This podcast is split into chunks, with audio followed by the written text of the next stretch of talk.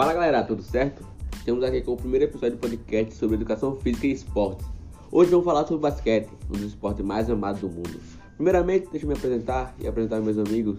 Eu que vos fala, me chamo Claudio Thiago, sou estudante de educação física da UFAL. Fala galera, aqui quem fala é o Luiz, aluno do IF, Instituto de Educação Física. Eu sou o Paulo, aluno do Instituto de Educação Física e Esporte da UFAL. Para o nosso primeiro episódio, vamos falar sobre algumas regras de basquete. Precisamente a primeira, segunda e terceira regra. A primeira regra fala sobre a definição de basquete e é apresentada em três tópicos. Primeiro tópico, o jogo do basquetebol. Segundo tópico, cesta dos oponentes e a nossa cesta.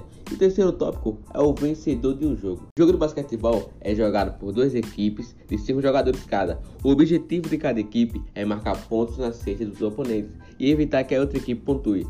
O jogo é conduzido pelos árbitros, oficiais de mesa e o comissário se presente. A cesta que é atacada por uma equipe é a cesta dos oponentes e a cesta que é defendida por uma equipe é a sua própria cesta. O vencedor do jogo é a equipe que marcar o maior número de pontos ao final do tempo de jogo. Darei continuidade às regras do basquete apresentando a quadra e os equipamentos necessários para a realização do jogo. A quadra de basquete mede 28 metros de comprimento por 15 de largura. As linhas devem ser brancas ou com uma cor bastante contrastante com a cor do solo da quadra de basquete. A quadra de basquete mede 28 metros de comprimento por 15 de largura. As linhas devem ser brancas ou com uma cor bastante contrastante com a cor do solo da quadra de basquete. As linhas limites da quadra são importantes. As linhas limites, as linhas laterais e as linhas finais, elas não fazem parte da quadra. Ou seja, a linha lateral e a linha final não fazem parte da quadra de basquete. Todos os equipamentos e membros das equipes devem ficar pelo menos 2 metros da quadra de jogo. Ou seja, bancos de reserva, mesas de controle devem ficar por pelo menos 2 metros da quadra. Ainda na regra número 2, vamos falar agora dos equipamentos para se realizar uma partida de basquete.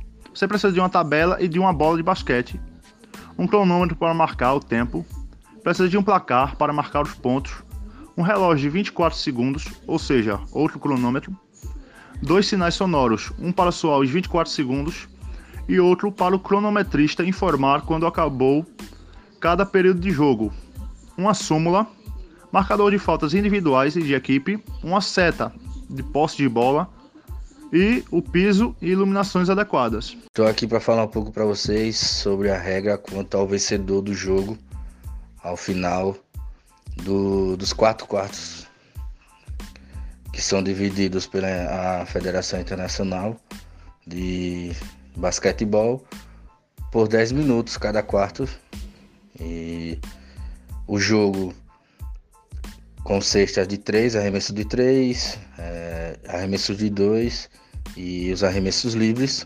Os pontos serão acumulativos durante o jogo. E o time que tiver a maior quantidade de pontos no final será o vencedor. Lembrando, galera, que ao final de cada quarto e, e até no último quarto, é, se um jogador arremessar a bola de, de uma equipe e tiver faltando um segundo ou dois segundos, ele conseguir arremessar antes que zere e a bola entrar, esse ponto é validado porque configura-se que ainda estava em tempo do jogo, mesmo que o cronômetro seja zerado. Ok? Só para deixar essa dica para vocês desse, desse detalhe. Bom, galera, espero que tenham gostado.